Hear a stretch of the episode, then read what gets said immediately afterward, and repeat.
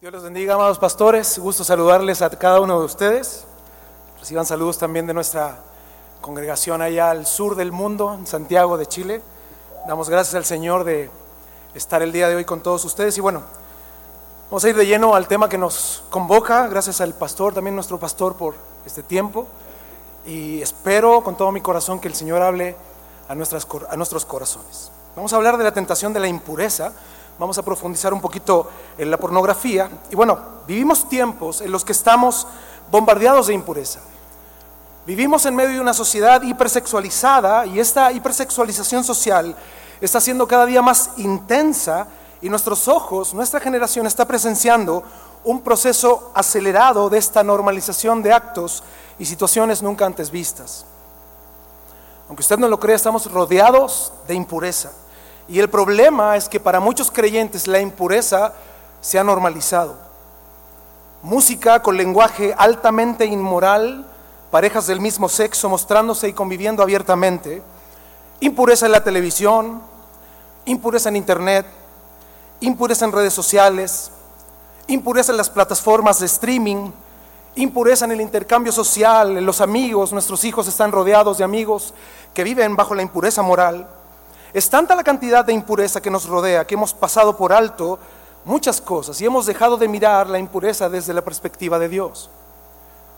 Lo que para algunos es normal, no quiere decir que para Dios sea normal. Sabemos muy bien que la iglesia no debe de acostumbrarse ni amoldarse a los estándares morales del mundo. Primera carta a los tesalonicenses capítulo 4 versículo 7 dice lo siguiente, pues no nos ha llamado Dios a inmundicia o a impureza, sino a santificación. Este es un llamado permanente, no es un llamado momentáneo o de algún instante de nuestra vida, sino es una acción permanente. Yo les invito a que abran también su Biblia ahí en Santiago 1.21, y es un texto muy interesante para poder analizar respecto de la impureza. Santiago 1.21.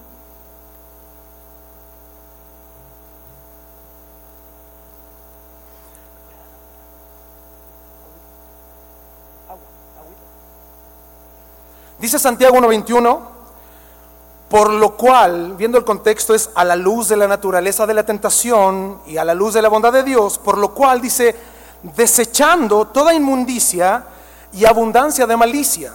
Esto es muy interesante porque la palabra desechando es un verbo aoristo. Eso está hablando de una acción en el griego, de una vez por todas, de algo que tú tienes que hacer determinadamente. De una vez por todas ya deja, deséchalo, quítalo, en repercusión de nuestro presente, una acción que yo ya hice y que hago permanentemente, desechando que toda inmundicia y abundancia de malicia, o sea, todo lo sucio y lo malo, dice recibid. Y este también es un aoristo imperativo, es una orden, dice de una vez por todas, desechen lo malo, lo sucio y adquieran lo bueno. ¿Y qué es lo bueno? Como una ordenanza. Recibid con mansedumbre, con humildad, la palabra implantada, injertada, adherida, la cual dice, puede o es capaz de salvar vuestras almas. Muchas gracias.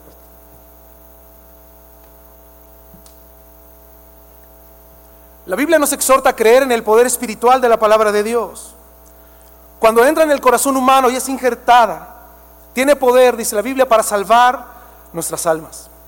El día de hoy yo quiero resumir esta enseñanza en tres partes. Primero vamos a hablar de la tentación de la impureza Segundo, vamos a hablar de la pornografía, vamos a ver lo que es la definición, algunos efectos y consecuencias. Y también vamos a hablar de nuestra responsabilidad como ministros respecto de este tema. Lo primero, vamos a hablar de la tentación de la impureza. Yo les puedo asegurar que ninguno de nosotros, de todos los que estamos aquí, estamos ajenos a la realidad de ser tentados. Todos somos tentados. ¿Es una verdad o no? Todos somos tentados. Sobre todo como ministros, el área moral es un área muy, muy delicada. Satanás sabe que si destruye a un ministro, el ministro es afectado, su familia es afectada y muchas almas serán afectadas de manera directa o indirecta. La pureza es un acto que Dios demanda, por lo tanto la impureza nos afecta a nosotros y afectará a quienes están también a nuestro alrededor. Es por eso que yo con mucha humildad les pido, pastores, Que no oigamos esta enseñanza en tercera persona como algo que le puede ocurrir a un miembro de mi iglesia o algo que puede estar ocurriendo a alguien. Miremoslo esto desde la perspectiva de primera persona, apropiarnos de lo que Dios nos quiere advertir. Seamos o no parte de este tema, porque Dios nos habla en su palabra que no debemos de ignorar las maquinaciones, los planes, las estrategias de Satanás. Jesús hace esta advertencia en Mateo 26, 41. Le invito a que lo busque. Mateo 26, 41. Y eso es muy interesante porque este texto dice, velad y orad. Ambos verbos son presentes, son presentes activos, imperativos. Esto nos habla de una acción permanente. Velad y orar todos los días, a cada momento en cada circunstancia. ¿Por qué? Para que no entréis en tentación, o sea, para que no cedan ante la tentación. Dice, el espíritu a la verdad está dispuesto, pero la carne es débil. La traducción lenguaje actual dice, no se duerman, oren para que puedan resistir la prueba que se acerca. Dice, ustedes están dispuestos a hacer lo bueno, pero no pueden hacerlo bajo sus propias fuerzas.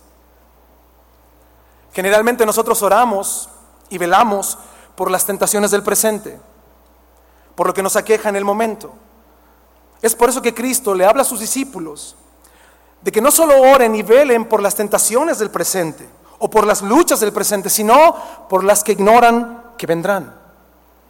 Eso está hablando el texto. El espíritu está dispuesto, dice, a luchar, pero no podemos en nuestras fuerzas. Debemos de tenerlo claro, dependemos de Dios y debemos de hacerlo anticipadamente, este velad y orar. Son verbos que nos indican a velar y orar por lo que estamos siendo tentados y por lo que puede venir más adelante. Es por eso que Cristo le dijo así a sus discípulos, velen y oren para que no entren en tentación. ¿Qué ocurrió con Pedro? Él solo oraba por las tentaciones del presente y no pudo prevenir las tentaciones que vendrían. Él aseguró que él estaba dispuesto a dar su vida por el Señor, pero ¿qué ocurrió cuando vino la tentación? Cayó y negó al Señor. Les quiero hacer una pregunta. ¿Usted ha orado porque el Señor lo libre de inmoralidad sexual? No, pastor, yo no estoy en eso, ¿no? Ni siquiera me lo imagino ni lo pienso. Bueno, dice la Biblia que el espíritu a la verdad está dispuesto, pero la carne es débil. Yo debo orar con anticipación para no ceder ante la tentación. Eso es, como decía el pastor Álvaro, ¿no? Reconocer mi condición humana. Somos polvo, somos débiles. Por eso Colosenses 3:5 nos dice, haced morir, también es un verbo aoristo, está hablando de una acción, es activo, imperativo, una acción de urgencia. Hagan morir ya de una vez por todas, dice pues, lo terrenal en vosotros, lo que los acecha, lo que es propio de nuestra naturaleza carnal. Nos habla de una realidad. Hagan morir. Estamos en un cuerpo de carne que está expuesto permanentemente al listado que viene a continuación. ¿Qué debemos de hacer morir?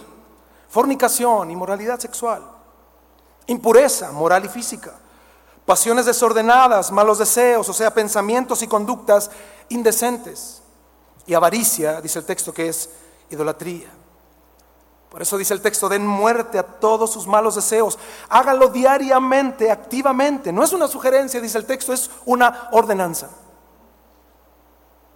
Por eso si vemos bíblicamente lo que es la impureza, la Biblia nos habla de dos palabras que son sinónimos respecto de este tema, la impureza.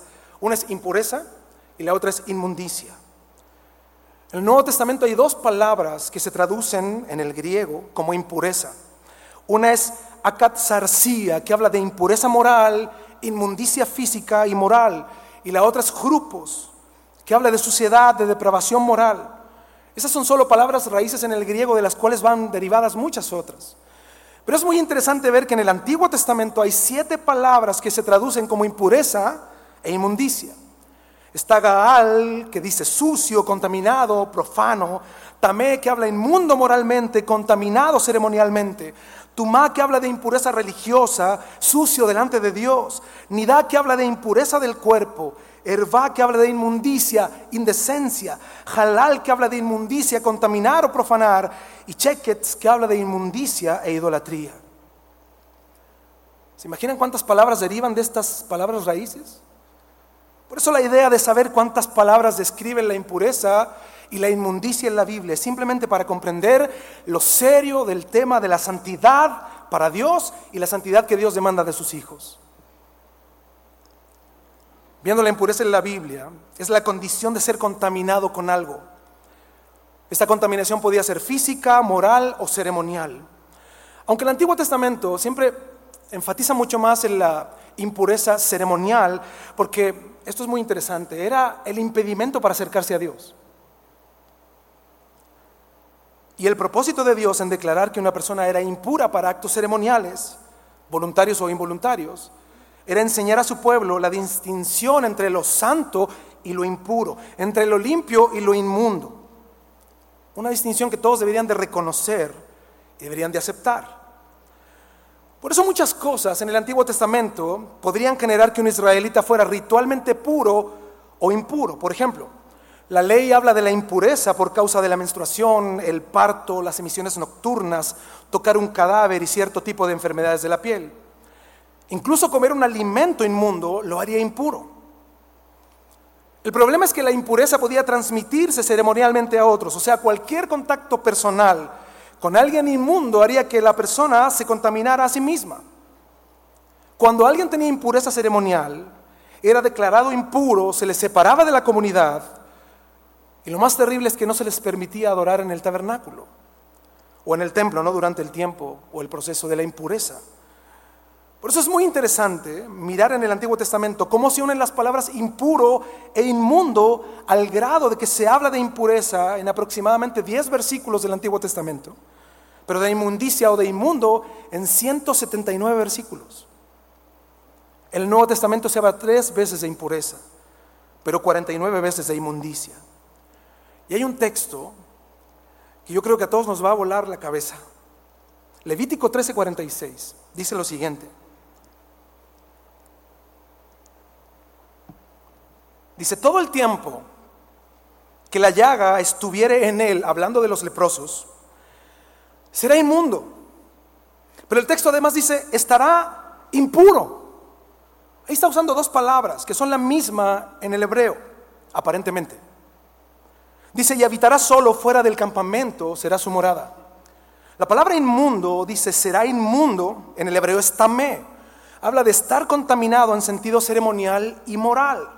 O sea, ustedes ven que visiblemente es impuro, es inmundo. Ustedes lo ven, pueden mirar la impureza. Pero la palabra impuro dice, estará impuro y habitará solo. Esta palabra también es tamé, pero trae un apóstrofo al final de la palabra. Lo que está diciendo el texto es que realmente es impuro en un sentido religioso, o sea, para Dios es impuro. Ya no es mi consideración personal de lo impuro, sino lo que Dios dice que es impuro. Y esto es algo serio. Por eso el texto dice que la impureza no es solo un acto de consideración personal.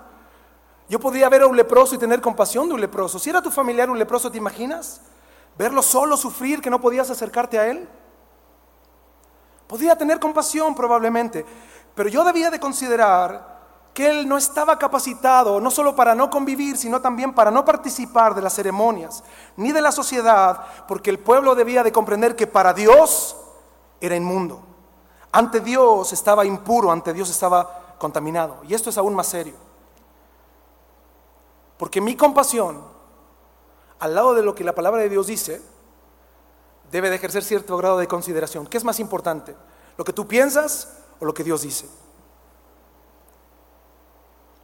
La lección de este texto es muy importante, porque no habla de nuestra percepción humana de lo que considera impuro. Por eso les hablaba en un inicio de la consideración de la hipersexualización social. Hay muchas cosas, yo le digo a mis hijos, tenemos tres hijos, yo le digo a mis hijos, hay muchas cosas que en mi tiempo eran perversiones que hoy son normalidades. Entonces debemos de considerar impuro lo que Dios considera impuro, aún en contra de mi percepción humana. Como ocurrió con Israel, ellos trataban de impuros a sus enfermos en su caminar, en su tránsito por el desierto, trataban de impuros a los propios, pero a los pueblos que ellos debían de atacar y terminar con ellos, ellos adoptaron sus impurezas. Por eso este texto muestra con seriedad que Dios tiene una opinión respecto de la impureza una opinión respecto de la inmundicia. No se trata de lo que nosotros pensemos o cómo vemos respecto de este tema. Dios dice que para Él esto es serio y es la forma en cómo debemos de verlo nosotros. Efesios 5.3 dice la palabra del Señor, pero fornicación y toda inmundicia o impureza o avaricia, ni aun se nombra entre vosotros como conviene a santos. Y es importante aclarar estos puntos porque quienes son hijos de Dios, tocamos estos temas desde la perspectiva de Dios. No es que no los hablemos o no los enseñemos, lo que el texto dice es que los hijos de Dios no están involucrados en estos temas, no son el centro de sus conversaciones, no son temas de su interés.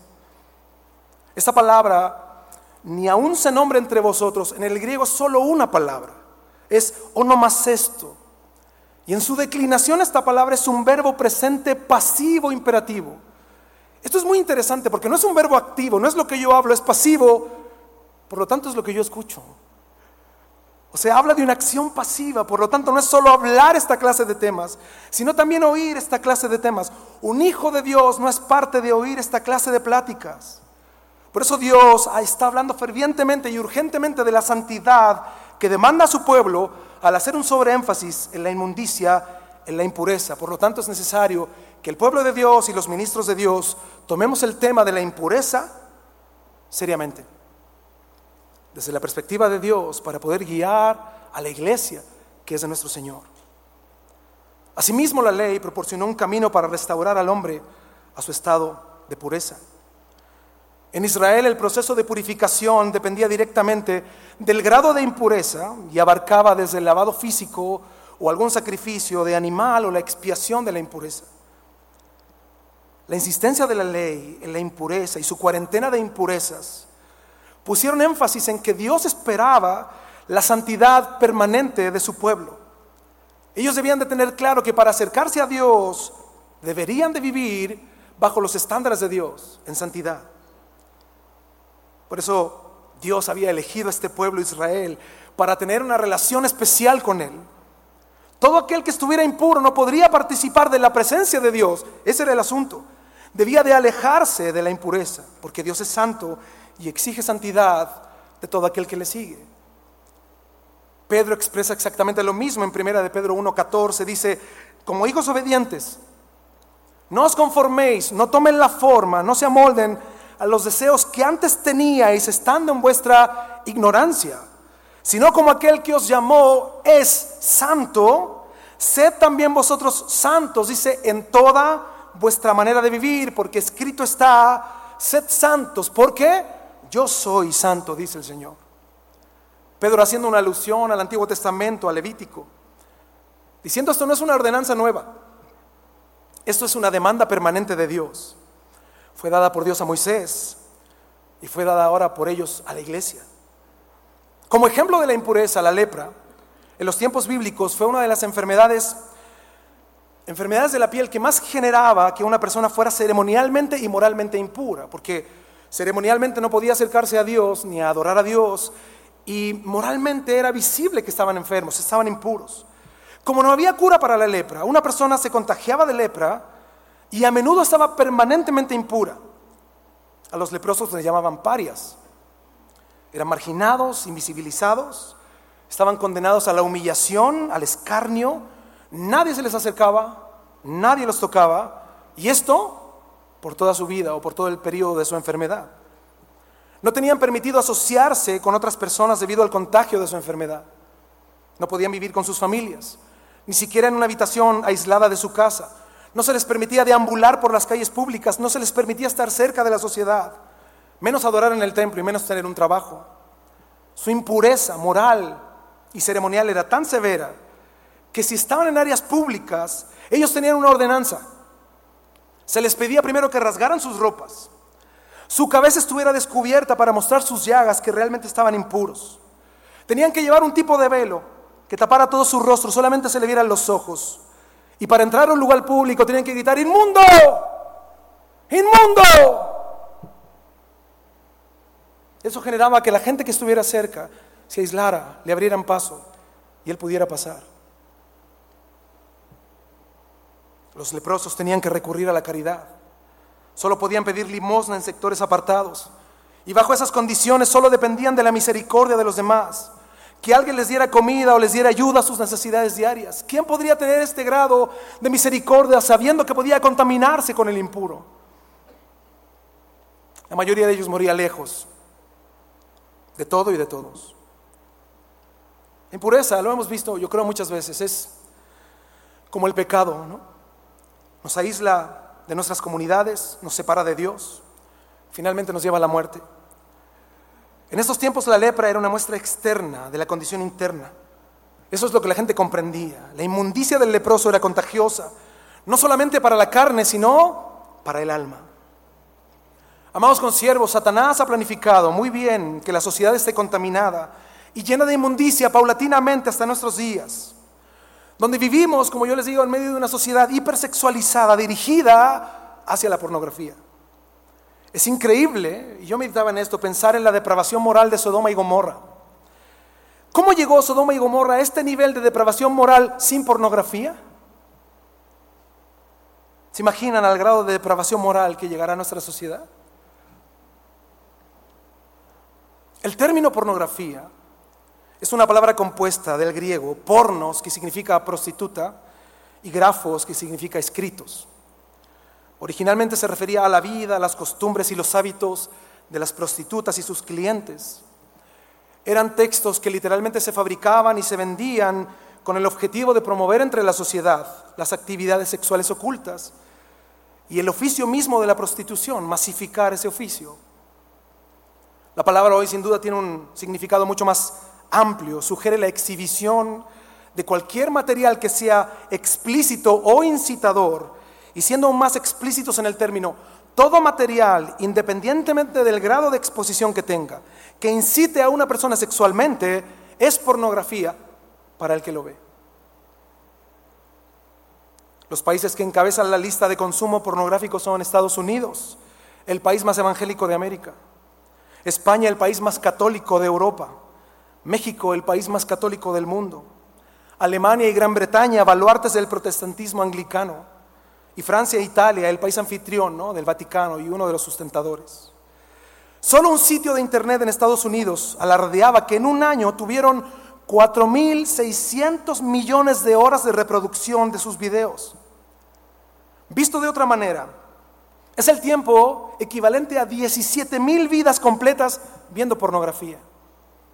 La industria pornográfica que produce beneficios de 13 billones de dólares al año es consciente de esto ofrece un amplio catálogo gratuito. Hay más de 800 millones de páginas pornográficas según un portal de estadísticas.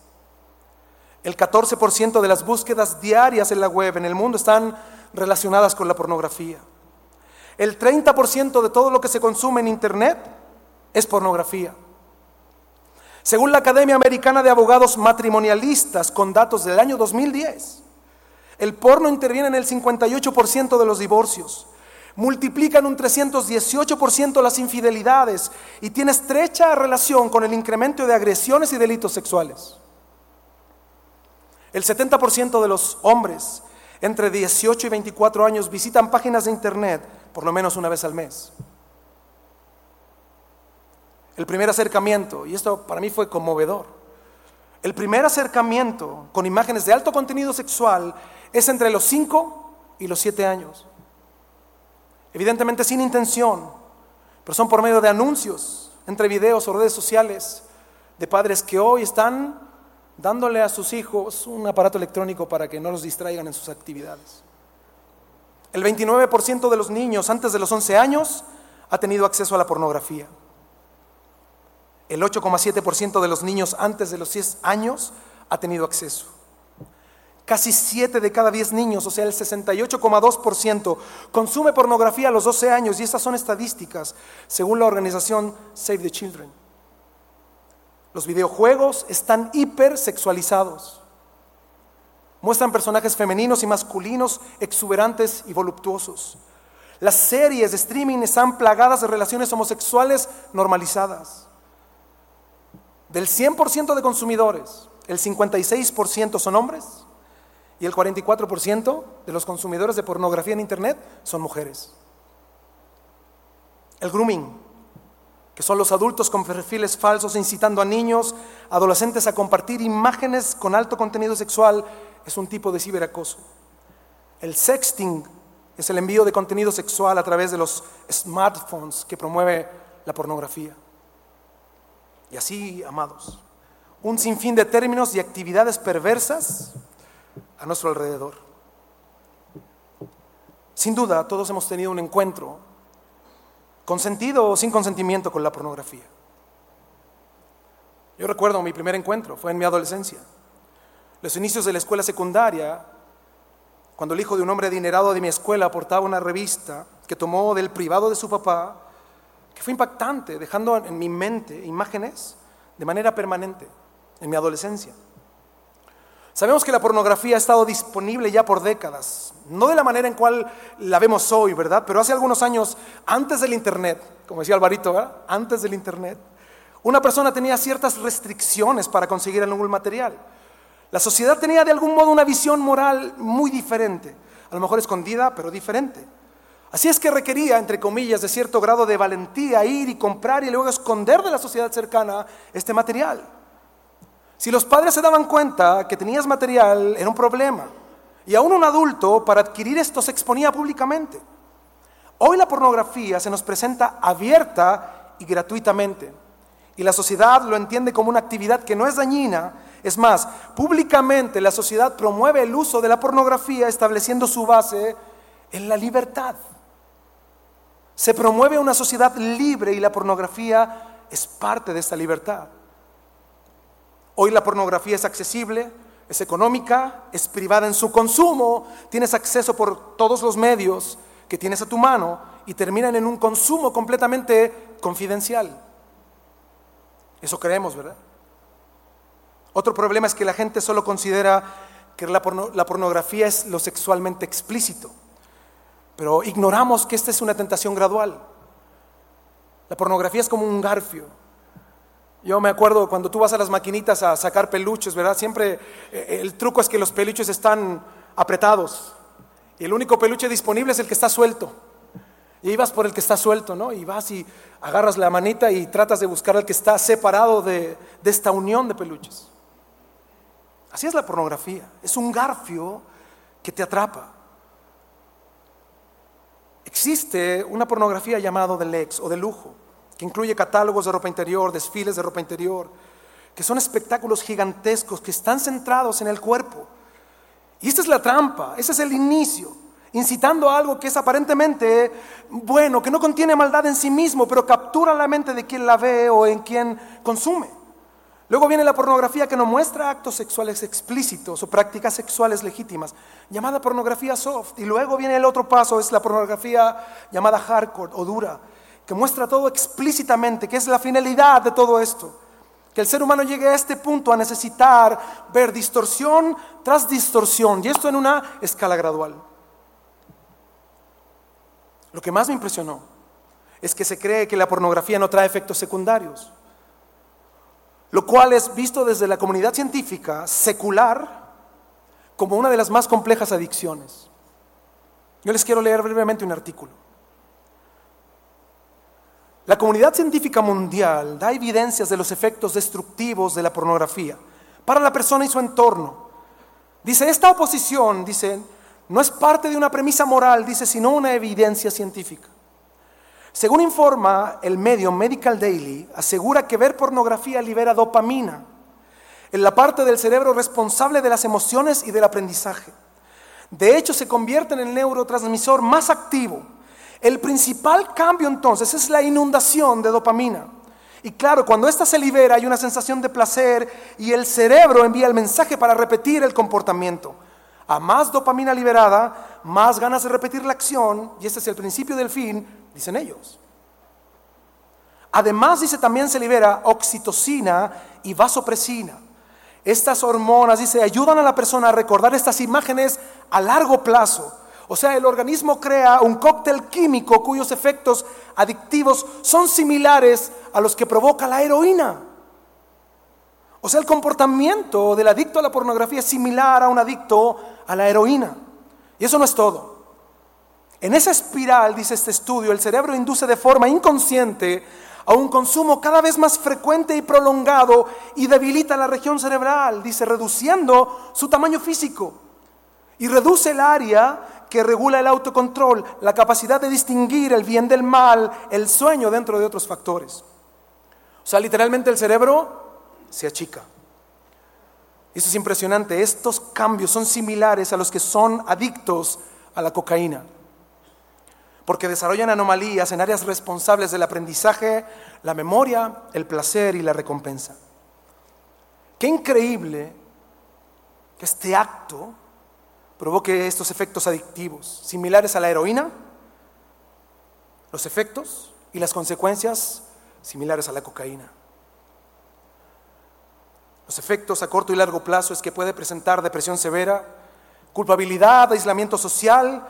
A estas personas por lo general se les dificulta reconocer su adicción hasta el punto de llegar a justificar e inclusive a ocultar su comportamiento, lo que les hace casi imposible recibir ayuda. Las personas adictas que tienen pareja se decepcionan por no encontrar satisfacción en su relación, por lo que su sexualidad deja de ser matrimonial, alejándose de su esposa paulatinamente o de su esposo. No hay satisfacción. Además no está dispuesto ya a tolerar las diferencias de su esposa o su esposo y se aparta y se aleja de su cónyuge. Su adicción es creciente, las imágenes son cada vez más subidas de tono, más perversas. No encuentra satisfacción y al final terminará su vida insatisfecho.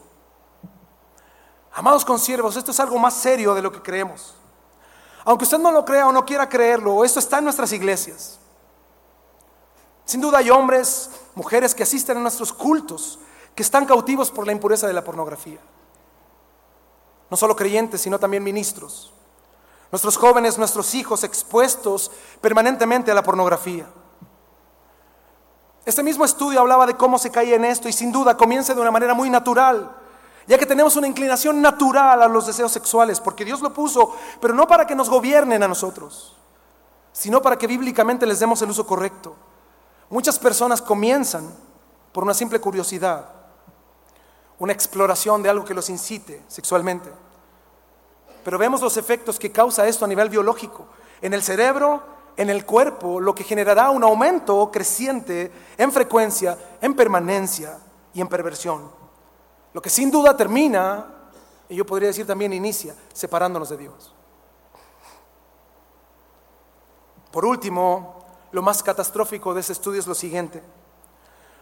La pornografía es la única sustancia adictiva del cual no podemos desintoxicar al adicto.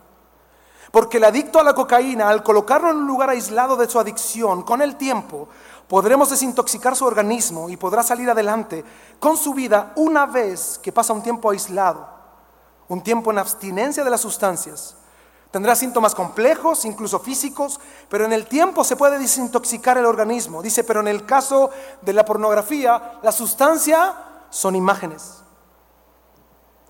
Por más que los aislemos y que controlemos su vida por algún tiempo, ellos tienen en sus mentes grabada cada imagen que han visto, durante toda su vida.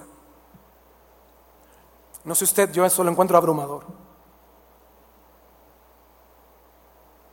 Si a nivel físico ocurre eso, ¿podemos comprender lo que sucede a nivel espiritual? Por eso les preguntaba yo al principio, ¿se imaginan el grado de inmoralidad al que llegó Sodoma y Gomorra sin pornografía? ¿Se imaginan al nivel de perversión que llegará a nuestra sociedad? Además estamos en medio de una sociedad que quiere todo de inmediato y es lo que la pornografía promueve. El placer inmediato, la excitación en cortos plazos, a distintos niveles, para todos los que quieran sentirse satisfechos rápidamente, está la puerta abierta. Por último, nuestra responsabilidad como ministros. Tristemente, muchos niños de muchos creyentes, a lo mejor también los suyos, cuentan con un dispositivo electrónico con acceso a Internet. Muchos de ellos para ver probablemente algo aparentemente inofensivo. Pero la Biblia dice que no debemos de ignorar las tretas, las maquinaciones, los planes de Satanás. Como yo les decía, videojuegos, sobre todo online, con una hipersexualización que es evidente, pero hay cosas que hemos normalizado. Nuestros jóvenes tienen un celular en su mano y tienen acceso a lo que sea. Jóvenes que están en una alta producción de dopamina son presa de la idea de Satanás de hipersexualizar a nuestra sociedad, arrastrados a la pornografía, al placer inmediato. Hombres que no encuentran la satisfacción que esperan encontrar en sus matrimonios, de manera rápida y sencilla o quieren solo fantasear y anhelan probar todo lo que ellos consideran que es correcto. En nuestras iglesias recibimos hombres y mujeres que sin duda están llenos de impureza moral, pero no tienen la capacidad moral de decir inmundo, inmundo. Incluso en nuestras consejerías como ministros hemos ignorado estos temas. Hemos omitido y no le hemos dado la importancia a ciertos comentarios que exponen hombres y mujeres llenos de perversión moral. A mí me han pasado dos o tres veces en estas últimas semanas hermanos que vienen a hacer preguntas de un, un nivel moral tan perverso que a veces nos hacemos así, como que no escuchamos. Hermanos, pastores, ese es el llamado que Dios nos ha dado. A mirar desde la perspectiva de Dios. Amados consiervos, en esto hay una cuota de advertencia y a la vez una luz de esperanza. Para Dios todo este estado conductual, cerebral y adictivo, solo para Dios es reversible. ¿Sí lo cree? Para Dios es reversible. Solo el poder de Dios que puede transformar la vida de quien está dispuesto a arrepentirse. Por eso yo les decía al principio, no veamos estas conferencias de índole moral que estamos viendo hoy desde una perspectiva en tercera persona. Debemos de considerar seriamente que la pornografía destruye vidas y familias. Hoy nuestros los miembros de nuestras iglesias y cada creyente viene desde la perspectiva de un mundo inmoral y aún cosechan las consecuencias de la exposición que tuvieron antes de conocer al Señor. Hoy hay otros creyentes que por descuido han visto lo que no debían ver, abrieron la puerta, como decía el pastor Alvarito, a un mundo destructivo, pero atractivo a la vez. Comenzaron a consumir, se han vuelto adictos a pesar de su fe. Y asimismo hay ministros bajo esta misma condición. ¿Qué tenemos que hacer como ministros? ¿Cuál es nuestra responsabilidad? Lo primero, hay que pagar el precio y buscar ayuda. Hay una frase que me gustó mucho. Hay que reconocer la batalla venciendo la vergüenza. Amados, solo Dios puede restaurar nuestra mente. Debemos de hablar con Dios, exponer nuestras debilidades. Sin duda, quien está asociado a este pecado, sea o no adicto, siente vergüenza. Y lo primero que te dice tu cuerpo, tus seres, no ores. Tu vergüenza te lleva a apartarte de Dios. No quieres leer la Biblia, te sientes avergonzado, sucio delante de Dios. Y sin duda este pecado nos lleva a tener un grave problema espiritual porque el pecado nos aleja de Dios. Hay una frase muy cierta que dice, el pecado te alejará de la Biblia o la Biblia te alejará del pecado.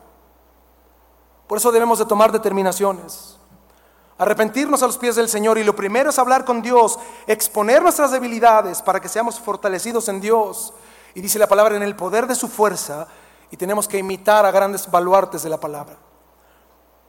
Mi primera invitación es a que imitemos a Job. En Job 31, 1 al 4 dice, hice pacto con mis ojos. ¿Cómo pues había yo de mirar a una virgen? Porque ¿qué galardón me daría de arriba Dios y qué heredad del omnipotente desde las alturas? No hay quebrantamiento para el impío y extrañamiento para los que hacen iniquidad. ¿No ve Él mis caminos y cuenta todos mis pasos?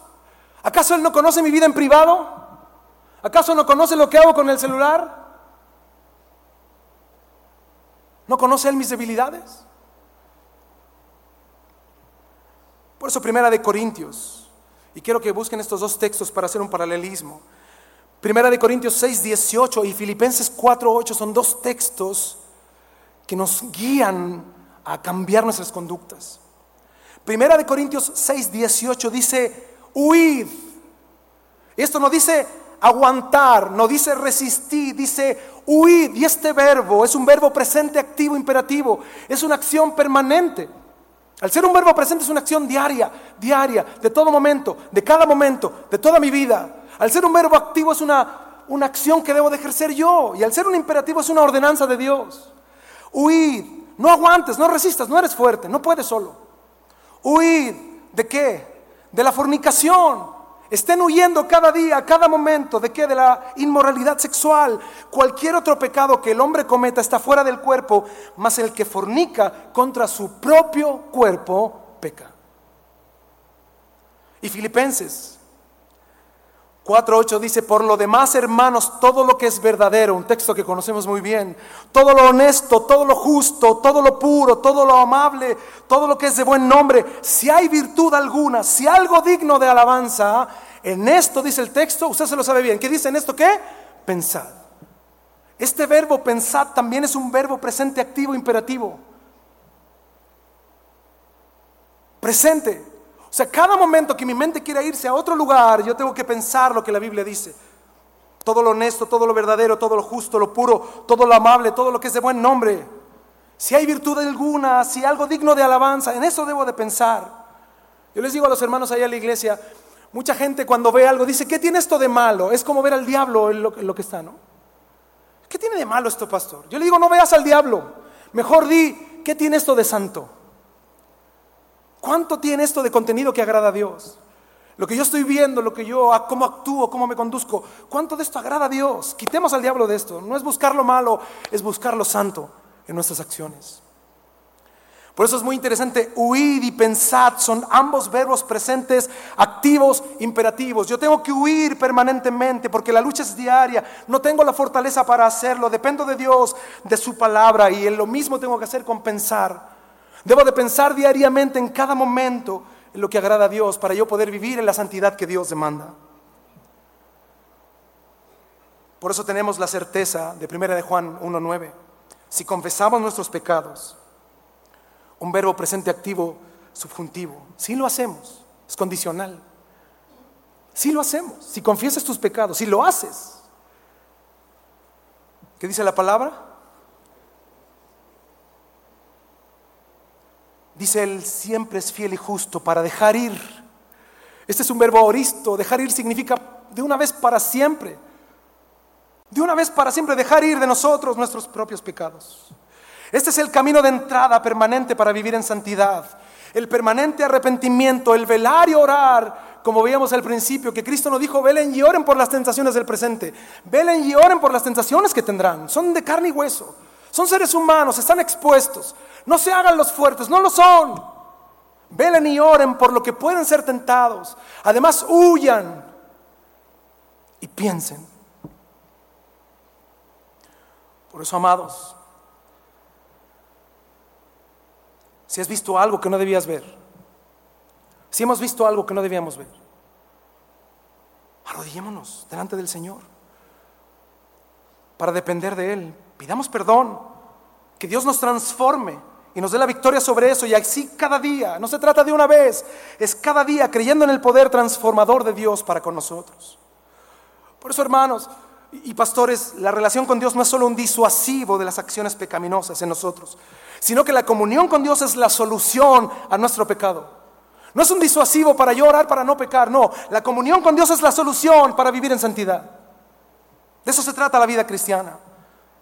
Por eso, como veíamos al principio, nuestras oraciones en los tiempos de comunión con Dios no solo deben ser por las luchas y tentaciones del presente, sino debemos orar por lo que podremos caer estamos expuestos. Por eso tenemos que orar para que Dios nos libre del mal que nos acecha. Y discúlpeme, a lo mejor voy a ser muy impertinente con lo que voy a decir, pero aunque tengamos 10, 20, 30 o 50 años pastoreando, no estamos exentos de ser tentados. Y les digo algo, hay algo aterrador en la Biblia, que es ver cómo grandes hombres de Dios, como Salomón y David, cometieron sus más grandes pecados en la edad avanzada, cuando probablemente estaban más confiados. Salió a la luz su descuido espiritual. Aquí hay pastores jóvenes y pastores más grandes, para no decir viejos. Bueno, ya lo dije. No estamos exentos, ninguno. Ninguno. Por eso el descuido de nuestra relación con Dios es lo que induce a la adicción al pecado y el fortalecer nuestra relación con Dios nos capacita para salir y resistir la tentación. Eso es solo lo primero. Lo segundo, habla con tu esposa y expone tus debilidades. No tengas vergüenza. Habla de tus debilidades. Que te ayuden tus problemas. Expone que tienes problemas leves o graves en este asunto. Pídele perdón porque además de pecar contra Dios, has pecado contra ella. O contra Él. Si nos miran luego algunas hermanas. Y la Biblia habla que para arreglar nuestras ofensas, primero debe de haber arrepentimiento y pedir perdón. Como decía el pastor, Pastor Álvaro puntualizó en Mateo 5:28, yo digo que cualquiera que mira a una mujer para codiciarla ya adulteró con ella en su corazón. La única persona que te puede ayudar a evitar momentos o situaciones en tus debilidades es tu cónyuge. Nadie más. Por eso Santiago 5:16 dice, confesaos vuestras ofensas unos a otros y orad unos por otros para que seáis sanados. La oración eficaz del justo puede mucho. Y aquí hay algo muy interesante. Vamos a primera de Timoteo 3.2, por favor.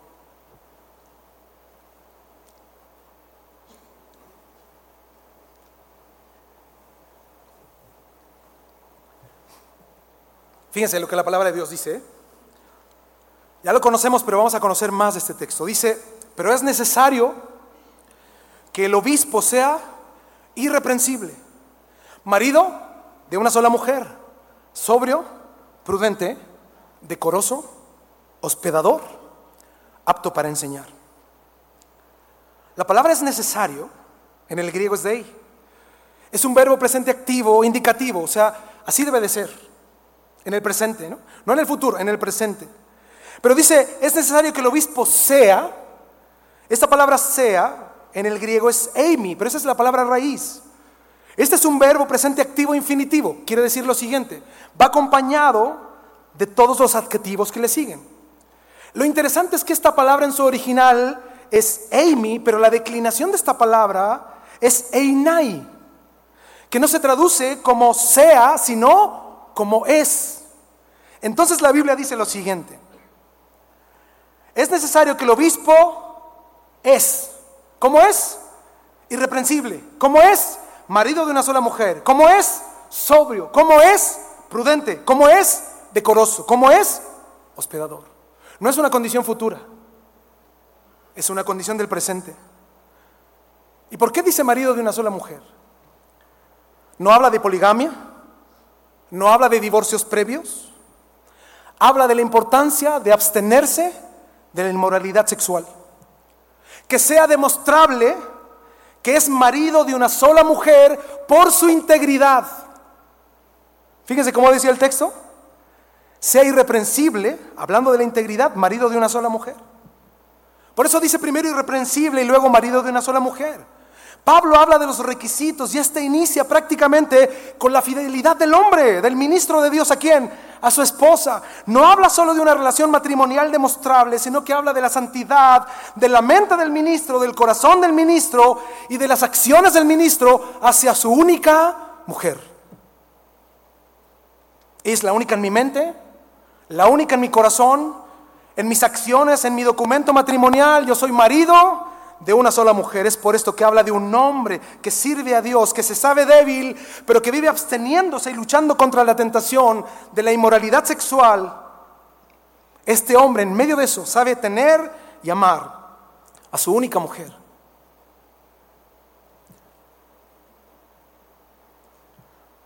Amados, lo que nos rodea nos está tentando permanentemente. Nos guía la inmoralidad, por eso debemos de ser fortalecidos en el Señor y como consejo, si lo que has hecho ha afectado aún más tu vida y tu matrimonio, busca ayuda. Abre tu corazón con tu pastor. Vela y trabaja por la restauración personal, por la restauración matrimonial, por la restauración familiar, incluso la restauración ministerial. No permitas que tu orgullo te impida pedir ayuda, porque lo único que vas a hacer es sumar otro pecado al que ya tienes, es el orgullo. Por eso lo importante, amados pastores, y con mucho temor y temblor se los digo, lo importante no es la reputación, lo importante es nuestra alma y que vivamos en santidad delante de Dios. Amados pastores, salir de estos pecados tiene un precio y hay que pagarlo. Así nuestro pastor nos hablaba de algunas cosas y acciones que debemos de tomar. Y tenemos que ser determinados en cada acción, entendiendo que nuestra alma, la de nuestra familia y el ministerio al cual Dios nos ha llamado, está siendo bombardeado. Por eso debemos de colocar límites a nivel privado, filtros que puedes colocar por internet, en la televisión, Deja de estar mirando los dispositivos en soledad. Estudia abiertamente delante de tu familia. No lleves tu dispositivo al baño, no tengas contraseñas. Ten un dispositivo abierto a todo aquel que sea de tu plena confianza. Cuida lo que ven tus hijos, críalos en el temor de Dios y en el respeto y la confianza contigo. Que entiendan que el que tengas tú acceso a sus dispositivos es una muestra de, de amor, perdón, y no de reprensión. Nuestros hijos están rodeados de amigos que tienen de todo y tienen acceso a todo. Y vamos a tener que aprender a restringirlos en amor por esta, bombardeo que estamos recibiendo de la inmoralidad. Sé prudente con los contactos y mensajes que recibes. Pastor ya nos sugirió cambios drásticos. Nosotros en la iglesia tenemos uno muy sencillo. Hombre con hombre, mujer con mujer. Yo nunca he dado una consejería a una hermana, nunca, mi esposa. Yo solo con los hombres. A lo mejor no caigo muy bien, pero prefiero caer mal, pero que hablen de que somos íntegros. Cuida tu integridad ante Dios y ante los hombres. Cuida tu matrimonio, cuida tu familia, cuida la iglesia del Señor. Yo hace muchos años tomé una determinación. Eso de las redes sociales, como el pastor lo explicaba, trato de no involucrarme mucho, pero particularmente lo de Facebook. También me pasó eso de ser como el administrador de las páginas de la iglesia. Si lo cierras como que te cierran lo de la iglesia, entonces dije, bueno, lo voy a dejar ahí. Pero yo advertí a la congregación hace también ya muchos años, les dije, yo no recibo mujeres, no me manden invitación de mujeres. Si ustedes se meten al Facebook, que yo no tengo mucha actividad, no tengo ninguna mujer, y si tengo alguna, a lo mejor mi mamá. No tengo mujeres. No recibo esa clase de solicitudes. Y lo demás lo administraré hermanos en la iglesia. Por último, sé valiente y enseña a tu iglesia al respecto. No toleres lo que puede ser provocativo o pecaminoso a los ojos de alguien. Cuida la integridad de la iglesia, cuida a las hermanas mayormente de la iglesia, a los que sirven, cuida a los de perversos que puedan venir o que ya están en medio de nosotros. Cuida la santidad de la iglesia, la dignidad en el ejercicio del servicio al Señor, en su vestimenta, en su comportamiento. Cuida la iglesia porque no es tu iglesia, porque no es mi iglesia, es la iglesia del Señor. Y debemos de presentarla como una novia, vestida y dispuesta para su esposo. Por eso en 1 de Timoteo 5, 1 y 2 dice, no reprendas al anciano, sino exhórtale como a padre. A los más jóvenes como hermanos. A las ancianas como a madres, a las jovencitas, como a hermanas. Pero fíjate lo que dice, con toda, ¿qué dice el texto? Pureza. Mira tu exhortación, tus miradas, tu trato, tus palabras, que sean con sincera y santa pureza. Y además nunca olvides que la iglesia debe estar capacitada para enseñar y dar consejería bíblica al respecto, porque estas problemáticas son más comunes de lo que nosotros creemos. Amados consiervos, para Dios todo ese estado conductual, cerebral y adictivo es reversible. Solo en el poder de Dios que transforma podemos ser libres.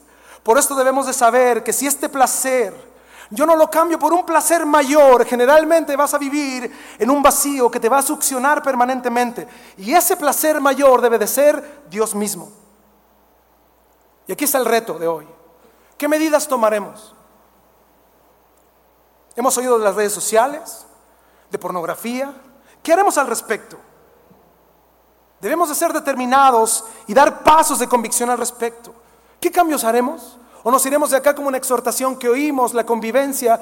Pero ¿qué es lo que Dios nos llamó a recibir a este lugar? ¿Qué es lo que Dios demanda de nosotros?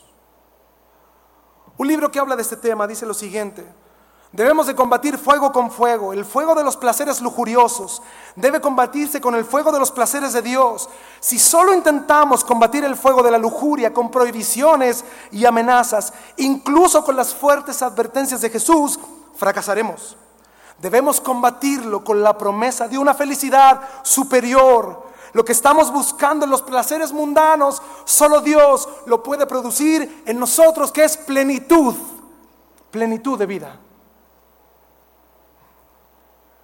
Eso Tito 2.11, porque la gracia de Dios se ha manifestado para salvación a todos los hombres, enseñándonos que renunciando a la impiedad y a los deseos mundanos, vivamos en este siglo sobria, justa y piadosamente con su ayuda aguardando en este tiempo en el cual vivimos sobria, justa y piadosamente, aguardando la esperanza bienaventurada y la manifestación gloriosa de nuestro gran Dios y Salvador Jesucristo. Que Dios y que nuestro Señor nos encuentre cada día, en cada situación, bajo esta premisa. Dependientes, sabiendo que somos hombres de carne y hueso, polvo, pero por sobre todo dependientes del Dios que nos llamó a servirle, a ministrar su iglesia, a enseñar a su iglesia.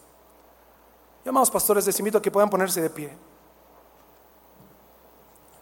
Este debe ser nuestro centro. Vivir en santidad tiene un alto costo. Sin duda, tiene también una gran ganancia en esta tierra y en la eternidad, sin duda. Por eso debemos de mantenernos firmes ante la inmundicia, ante la impureza, ser fortalecidos en el Señor unidos en un mismo sentir ante la tentación de la impureza. Tenemos que pedir que Dios nos ayude. Sin duda, este no es un tiempo en el cual podamos nosotros simplemente hacer un llamado, sino que cada uno de nosotros conoce quién es. Pero te digo algo, Dios nos conoce más de lo que nosotros creemos conocernos. Yo les invito a que podamos orar ahí en nuestro lugar. Y si tú has tenido este pecado o estás gobernado por la impureza, ¿Has tenido algún acercamiento? Hay imágenes que no puedes quitar, hay cosas que no has podido controlar. Mira, yo te invito a arrepentirte. No porque seamos ministros no lo vamos a hacer. Al contrario, Dios nos llamó para ser los primeros en tener esa acción. Y además de eso que procuremos velar y nos comprometamos con el Señor a velar por la santidad de la iglesia a la que Dios nos llamó. Yo le invito a que oremos. Señor, te damos tantas gracias. Tú has sido tan bueno. Gracias Señor primeramente por este tema hemos podido hablar, Señor. Sin duda tú nos has llamado a vivir en santidad. Y Señor, sin duda nos hemos equivocado, hemos cerrado el blanco, hemos pecado contra ti, Señor. Hemos, Señor, a veces desconocido, ignorado, o no hemos evaluado bien, Señor, la impureza en nuestras vidas, en nuestros hogares, en tu iglesia estamos aquí hoy, Señor. Primero pidiendo perdón por lo que no hemos hecho bien. Nos arrepentimos de todo corazón, Señor, cada uno de nosotros. Purifica nuestra alma, nuestra mente, nuestro corazón. Líbranos, Señor, de la impureza. Probablemente, Señor, hay muchas cosas que mentalmente no estamos dispuestos a hacer.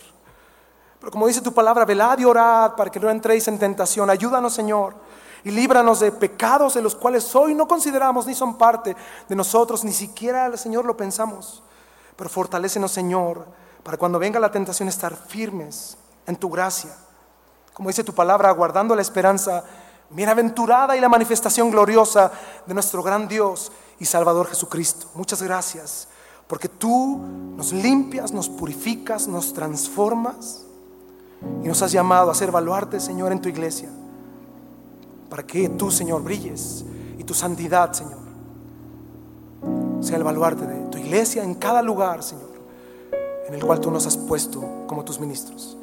Gracias, Señor, por tu palabra. Y gracias, Señor, porque a través de todos los hechos que hemos podido oír, todo esto respalda lo que tú nos has dicho. Que nos guardemos, Señor, y huyamos de la impureza. Te damos gracias con todo nuestro corazón. A través de Jesús oramos. Amén. Dios los bendiga, amados.